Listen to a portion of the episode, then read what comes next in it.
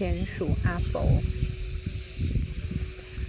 嗯，这本书我觉得非常的棒，是里欧尼奥尼的著作。他叙述一只田鼠在秋冬的时候，秋冬之际，别的田鼠都在准备收集冬天的储粮，搬玉米、搬大米、搬小麦，只有阿佛在收集阳光、风，然后把变成一句一句的诗。那其他的田鼠觉得好奇怪哦，这些东西又不能吃，你为什么要收集这些字句呢？这些感觉、这些感动呢？阿佛说，如果在冬冬天来临的时候，我们在洞穴里面要度过寒冷的冬天。我们除了食物，我们可能还要有一些诗，能够让我们的生命变得更美好。其他的的田鼠还是继续的在做收集粮食的动作，只有阿佛一个人坐在石头上晒着秋天的暖阳，看着蓝蓝的天，若有所思的在收集他所谓的诗句。其实，当我在跟小朋友分享这个故事的时候，他们都觉得阿佛这只田鼠好奇怪，但是也好可爱哦。嗯，然后我做这个样子的一个故事，主要的目的是要让他们发现，其实他们内心也住着一个小小的诗人。那现在正是秋天，我现在沐浴在大自然的秋风之中，蓝蓝的天，枯枝挂着几片泛红的落叶，阳光洒落。远山还是碧绿的，天空的远方有着长着，有的长着好像那个棉絮般云角般的云朵，嗯，一切都是如此的美好。远方还有潺潺的流水声跟虫鸣，其实每一个都可以入诗吧。可是要教小朋友怎么写诗呢？我想这是他们一开始觉得最困难，但是他们也。不知道要如何写，那你要怎么去引发他们的乐趣跟兴趣？那我的做法呢，就是透过游戏来扮演这样的角色。我在黑板上画了好几个大方格，这些格子呢，由他们来贡献字句。比如说秋天，他们可能可以感受到有什么？那我们就可以分呃三到四个格子。比如说第一个格子是秋天的风、蓝天、白云。枯树、落叶、红色的呃，就是红呃枫红，或者是虫鸣，或是鸟叫，或是清澈的溪水、溪流，还有凉凉的风。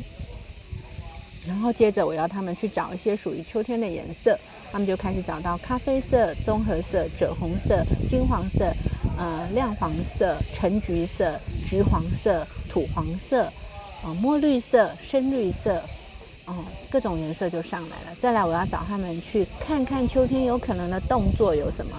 他们说，嗯，风吹拂，啊，叶子被踢落了，或者是落叶在地上翻滚，然后还有，嗯，夕阳被山衔住了，或者是晚上的月亮悬挂在空中，或者是眨了眨眼。那还有呢，荡秋千，还有，嗯。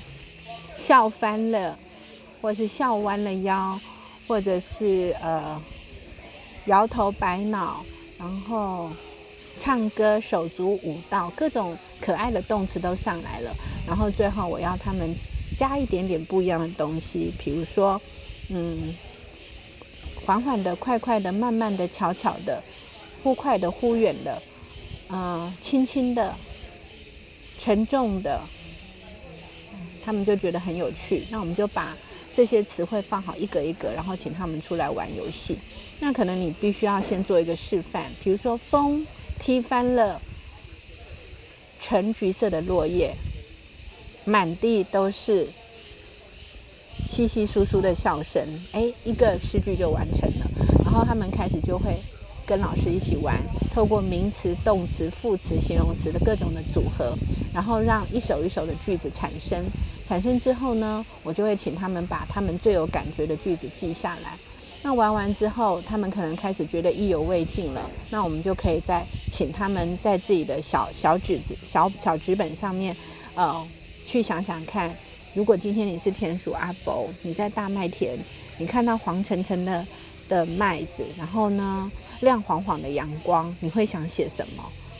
哦，他们可能就会说，黄澄澄的麦子散发出甜甜的香味，好像秋天弹奏的琴键，哎，好像秋天弹奏的金黄琴键，哎，一个诗句就出来了，然后我们就可以把。田鼠阿佛感觉的诗句跟他们的诗句做一些融合跟游戏，然后开始设计好这个之后，下一个单元就请他们把场景带出来。比如说，你可以带在秋天的田野，秋风吹着，然后落叶飘的满地，然后所有的麦子啊、玉米都成熟，空气弥漫着什么香味？然后接着，然后接着带着所有的田鼠出来。黑咻黑咻的努力的搬着他们想要储藏的储藏的米粮，然后可以形容一下他们在秋日下工作的场景，他们的表情。然后呢，再来下一个就出现了一个很特别的阿伯。那我通常会配合我手上的一个布偶，然后我会表演出阿伯的动作。就是他若有所思的在石头上思索着，或者是他享受着温暖的阳光，他一动也不动地坐在远方凝视着前方，他若有所思的在构思着他的诗句。然后下一个场景就切换到冬天真的来了，然后他们就会收集冬天的场景跟道具，把冬天的布景布布置出来，有狂风。呼呼呼的北风，冷冽的空气，或许还下起了雪。只有洞穴里面是可以避风的，是温暖的。然后这时候，所有的田鼠都到洞穴里面过冬了。然后虽然它们有堆积如山的谷物，也有玉米，可是久而久之就觉得不开心了，因为跟外面的世界隔绝了。这时候阿佛就上场了，他就站在呃洞穴里的一个小那个石头石台上，然后就开始朗诵了他的诗。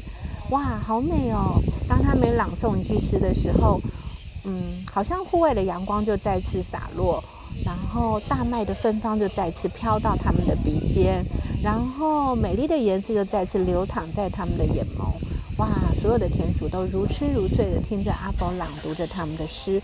写到这边，他们才知道，哦，原来田鼠阿伯是个伟大的诗人呢。当他们写到这边，就觉得意犹未尽，他们就跟老师说：“我也要当田鼠阿佛。”我说：“好啊，我们现在就来开一个洞穴的朗诵会，我们就把灯关掉，点起蜡烛，小朋友就一个一个上来扮演田鼠阿佛。那有个小朋友很可爱，他说：“我不要叫阿佛，我叫阿秋，我叫阿元。”我叫阿达，我叫什么都可以，就一只一只可爱的小田鼠诗人就上台朗诵。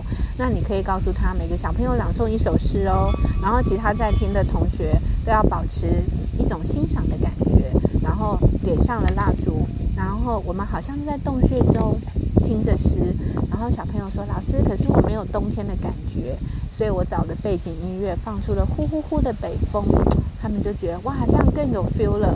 然后最后我们可能还会选择把椅子推推到边边，然后大家围成一个圈圈，就像一群田鼠在洞穴里面，有亮晃晃的烛光，耳畔传来呼呼呼的北风，然后一首一首的诗就这样子从孩子的嘴巴脱，就是整个流泻出来。每个人的脸上都泛着笑意，眼睛都闪着光彩，多么美啊！透过田鼠阿佛的故事，让我们体会到，孩子每一个都是诗人。那我们也会发现，其实除了物质之外，我们更需要精神的东西。所以他们会若有所思地说，其实过一个冬天，不只要有食物，也还要有诗歌里面所展现的阳光、颜色、气氛、香味，才不会觉得冬天很无聊。哇，我觉得这是很大的收获。然后不但让他们发现他们是个诗人，他们也学会了秋天与冬天的场景描述，然后也更能够了解原来写诗的乐趣是这么好玩。它就是一种文字的游戏，透过我们去搜集很多秋天与冬天的元素，然后我们加一些可爱的动作、俏皮的。呃，形容那个副词或者是美丽的形容词，它就可以摇身一变变成一句一句很棒的诗。那如果再带高年级的同学，其实你可以再教他做一些诗性的游戏，可能包括一绝。啊，或者是呃一些隐喻，那个味道就会更棒了。那我想这是一个别开生面的一个活动，它包含了故事，包含了游戏，包含了现场朗读，包含了另一种生命的哲思。我非常非常非常喜欢这样子的一个绘本，加上创作，加上呃写诗的一个即兴写诗的一种教学活动，因为它兼具了故事性、游戏性，还有所谓的诗性在里头。那我觉得这个是让我觉得收获满满，孩子也觉得非常的快乐、非常的喜悦的一堂课。以上就是田鼠阿佛的分享，谢谢大家。